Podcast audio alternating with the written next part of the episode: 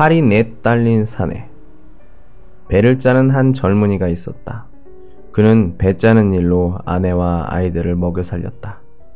그는 매일 열심히 일을 했다. 그에게는 단점이 하나 있었는데 욕심이 너무 많고 또한 곧잘 일을 하면서도 항상 불만에 쌓여 투덜거린다는 것이었다. 그는 이렇게 푸념하곤 했다. 하느님은 왜 사람의 팔을 두 개만 만드셨지? 팔이 두 개밖에 없으니 일을 할 때도 힘만 들잖아. 팔이 두 개만 더 있었으면 지금 내가 하는 일을 두 배는 더 할 수 있을 텐데. 그렇게 되면 난 또 지금보다 최소한 두 배는 더 돈을 벌 수 있을 텐데. 이런 엉뚱한 공상에 사려잡혀 일을 하다가 그는 멍하니 일손을 놓고 앉아있기 일쑤였다. 그러던 어느 날, 보통 때처럼 그는 아침부터 배틀에 앉아 열심히 일을 하고 있었다. 그런데 갑자기 배틀에서 덜커덕 하는 소리가 나더니 나무 하나가 부러져 버렸다. 오늘까지 배를 짜서 시장에 갖다 주어야 하는데 별게 다 속을 썩인다고 신경질이 났다. 배틀에 갈아낄 나무를 찾아보려고 주위를 둘러보았으나 적당한 나무가 없었다. 개똥도 약에 쓰려면 없는 격이었다. 그는 배틀을 발길로 한번 툭 차고 창고로 가서 도끼를 찾아들고 산으로 갔다. 배틀에 쓸 나무는 너무 커도 안 되고 너무 작아도 안 되었기 때문에 적당한 나무를 찾기 위해 여기저기 두리번거렸다. 마침내 구하려던 나무 한 그루를 찾아냈다. 도끼를 들어 나무 밑동을 찍으려는 순간 잠깐만요. 왜 하필 저를 선택하셨죠? 하는 것이었다. 그는 깜짝 놀라 도끼를 내려놓고 나무의 말을 들어보았다. 주위에 튼튼한 나무가 많은데 왜 하필 어린 작이냐는 것이었다. 그는 콧방귀를 뀌었다. 큰 나무를 다듬으려면 시간이 너무 많이 걸리니까 딱 적당하다고 말했다. 그는 다시 도끼를 들어 나무를 내려치려고 했다. 나무는 간절한 목소리로 애원했다.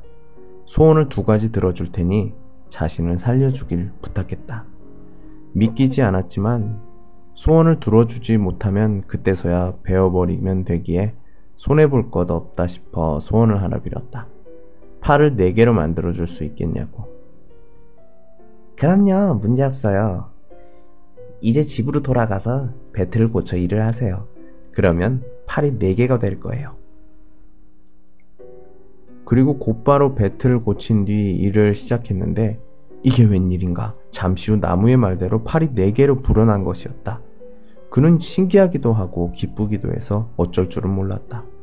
그는 당장 부자라도 된 것처럼 혼자 신이 나서 열심히 배를 짰다. 아닌 게 아니라 팔이 두 개였을 때보다 훨씬 빠르게 일을 할 수 있었다. 한 시간에 마칠 일을 30분도 안 돼 끝내버렸다. 어! 괴물이다! 그의 아내가 집으로 돌아와 배틀 앞에 앉아 있는 남편을 보더니 갑자기 소리를 질렀다. 그는 당황해서 아내를 진경시키려고 진정시키려고 다가갔지만 아내는 기겁을 하며 뒷걸음질 치고 물러섰다. 아내는 쟁기를 집어들고 내쫓으려 했다. 그대로 있다가는 날카로운 쟁기에 찌를 것 같았던 그는 마을 사람들을 찾아가 자기가 아내의 남편이라는 사실을 이야기해달라고 부탁했다. 그러나 마을 사람들은 모두 그를 외면했다. 오히려 도깨비가 나타났다고 죽이려고 하는 것이었다. 아이들까지 몰려와 돌팔매질을 했다. 그는 도저히 견딜 수가 없어서 산으로 몸을 피했다. 그러던 중 나무의 말이 생각났다. 나무가 들어주기로 한, 한 소원이 남아 있었던 것이었다. 그는 눈물을 흘리며 팔을 원래대로 해달라고 애원했다. 나무는 금방 말을 바꾸는 그가 괘씸해서 부탁을 거절했다. 그가 애처로운 표정으로 다시 부탁을 하자 나무는 마지못해 정을 들어주기로 했다. 조건은 나무 및 잡초를 매일 와서 뽑으라는 것이었다. 그는 내심 팔이 원래대로 오기만 하면 모든 게 끝난다고 생각하고 나무와의 약속을 지키지 않을 셈이었다. 만약 지금 나하고 한 약속을 어긴다면 다시 팔이 네 개로 될 테니 알아서 하세요. 그의 속마음을 훤히 들여다보던 나무가 이렇게 조건을 걸었다. 겁이 난 그는 나무와의 약속을 지킬 수밖에. 다시 원래의 모습을 되찾은 그가 산을 내려오자마자 마을 사람들이 반갑게 맞아주었다. 에휴, 이 사람아 어디 갔다 오나? 아까 자네하고 똑같은 도깨비가 나타났는데.